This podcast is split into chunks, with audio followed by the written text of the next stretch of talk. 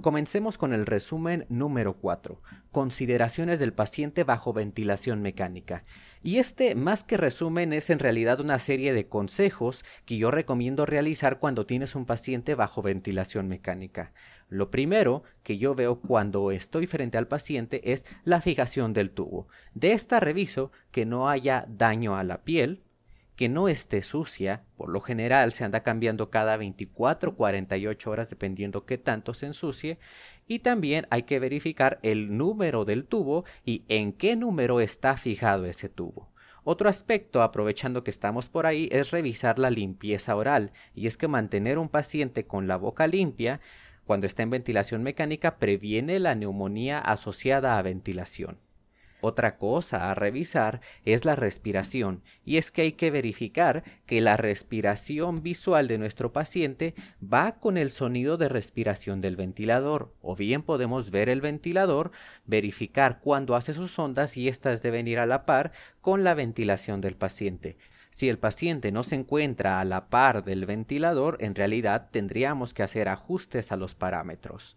Otro aspecto a verificar de nuestro paciente es la humedad del ventilador. ¿Por qué? Porque ya sabemos que cuando un paciente está en ventilación mecánica requiere forzosamente humedad. Esta puede ser entregada a través de un método activo, que son las cámaras de humedad que tienen colgadas una solución, tienen su camarita donde esa solución se calienta y humidifica todo el aire inspirado o se la podemos entregar por un método pasivo, que son los filtros intercambiadores de humedad HME o narices artificiales. Estas narices artificiales hay que tener tres aspectos a considerar de ellas. Uno es que se colocan justo después del tubo endotraqueal. Dos, no se recomiendan en pacientes con hemoptisis ni mucha producción de flemas. ¿Por qué? Porque como van a toser pueden impactarlo tanto la sangre o el moco en esta y que realmente no pueda entrar el aire.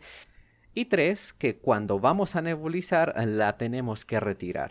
Esta nariz tiene un tiempo de vida de 48 horas.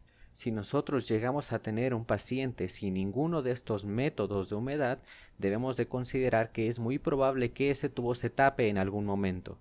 En estos casos se pueden realizar los lavados bronquiales, aunque su uso ya no está recomendado. Si tenemos necesidad de realizarlo, podemos instilar a lo máximo 10 mililitros.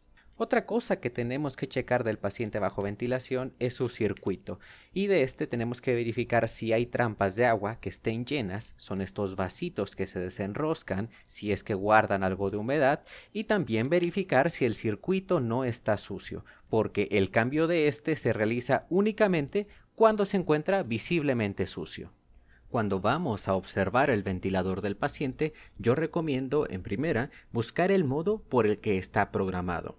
Después, revisar los valores de los parámetros. ¿Para qué? Para conocer si mi paciente se encuentra más o menos grave por requerir mayor apoyo o menor apoyo. Y el tercer aspecto es la monitorización.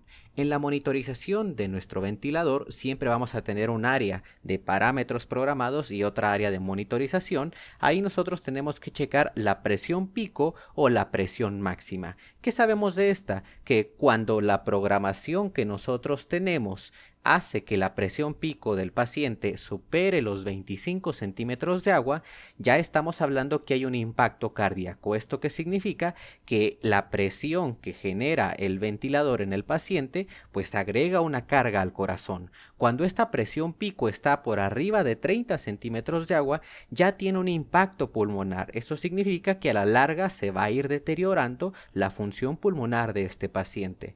Revisar todos estos aspectos del ventilador nos hace posible conocer los avances o retrocesos que tiene nuestro paciente, nos da la capacidad de prevenir posibles complicaciones o saber que tenemos que tener algún cuidado especial. Nos ayuda también a detectar fallas, ya sea de programación, nos puede ayudar a detectar también una mala posición del tubo o también detectar lo que falta a veces en muchos hospitales, que es un correcto sistema de humedad. Estos son algunos de los aspectos básicos que puedes integrar a tu, práctica clínica en tu siguiente vez que tengas un paciente en ventilación mecánica. Muchísimas gracias por escuchar y hasta aquí termina este resumen.